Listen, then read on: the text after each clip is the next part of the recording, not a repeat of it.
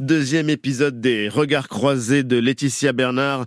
Elle a rencontré la lanceuse d'alerte la plus célèbre de France, celle qui a porté l'affaire du Mediator devant la justice, Irène Frachon. Bonjour Laetitia.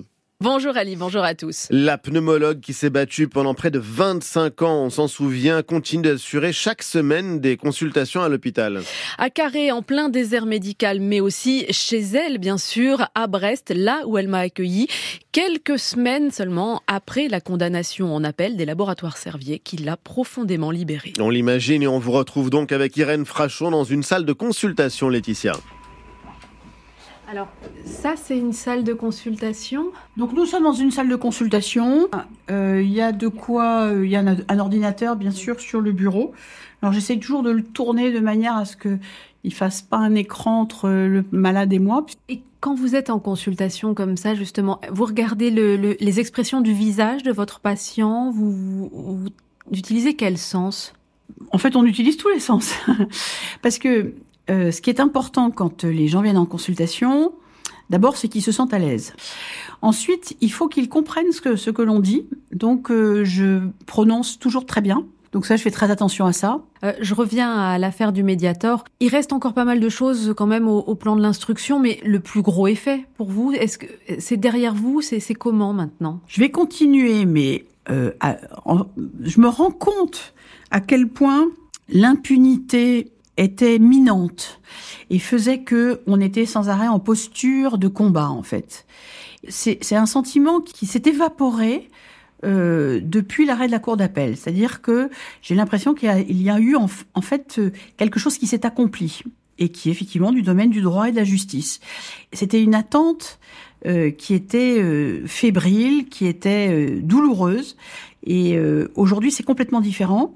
Alors, il y a encore des victimes. Là, tout à l'heure, pendant mes consultations, si j'ouvre mon, ordinateur, je vais avoir des mails d'avocats qui me demandent des conseils. Je vous ai dit qu'il restait des dossiers indemnisés. Ben, je vais continuer à conseiller. Pour le reste, euh, je, continue à, témoigner, à donner des conférences, mais je, pense que tout ceci va devenir euh, moins essentiel. C'est-à-dire que ce témoignage-là, il était euh, fondamental pour garder une sorte de mobilisation de l'opinion publique tant que la justice n'avait pas enfin dit et nommé ce qui s'était passé, c'est-à-dire une escroquerie criminelle complètement hors norme. C'est fait aujourd'hui et euh, c'est un tournant majeur. Et vous, est-ce que vous pouvez vous dire que vous allez reprendre une vie plus calme? Aujourd'hui, euh, je travaille moins, je me sens beaucoup moins sous pression, euh, je commence à, à envisager une façon de vivre qui va être très différente des, des 15 dernières années. Ouais les sons qui ont rythmé votre vie peut-être à l'époque de l'affaire du Mediator et les, et les sons qui la rythmeraient aujourd'hui, c'est un peu différent? Alors j'ai eu la chance en 2018 euh, de pouvoir déménager et je vis dans une maison qui est tout à fait au bord de l'eau.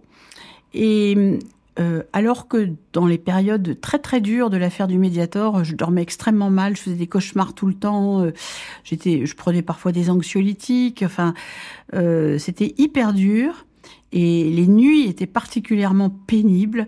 Et quand je suis arrivée dans cette maison en 2018, j'ai entrouvert la porte de ma, de la, fenêtre de ma chambre.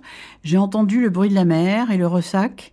Et là, je me suis endormie comme un bébé. Et euh, ça a été euh, ce, ce, mouvement euh, de la mer, ce bruissement de la mer, quelquefois tempétueux, quelquefois très calme, me berce maintenant depuis plusieurs années et ça a été assez magique. Dernière question, Irène Frachon, quel serait le sens le plus développé chez vous? Le sens le plus développé chez moi, euh, je pense que je, suis très sensible euh, au plan euh, de l'audition. Je suis musicienne. Depuis des années, je ne fais plus de musique moi-même. Mes enfants en font, mais moi, j'en fais plus. Et ça fait peut-être partie aussi de l'avenir, c'est de réintégrer le plaisir de la musique, de l'écouter et puis également d'en jouer. Merci Laetitia Bernard, merci également à Irène Frachon. On vous retrouve la semaine prochaine Laetitia pour d'autres regards croisés.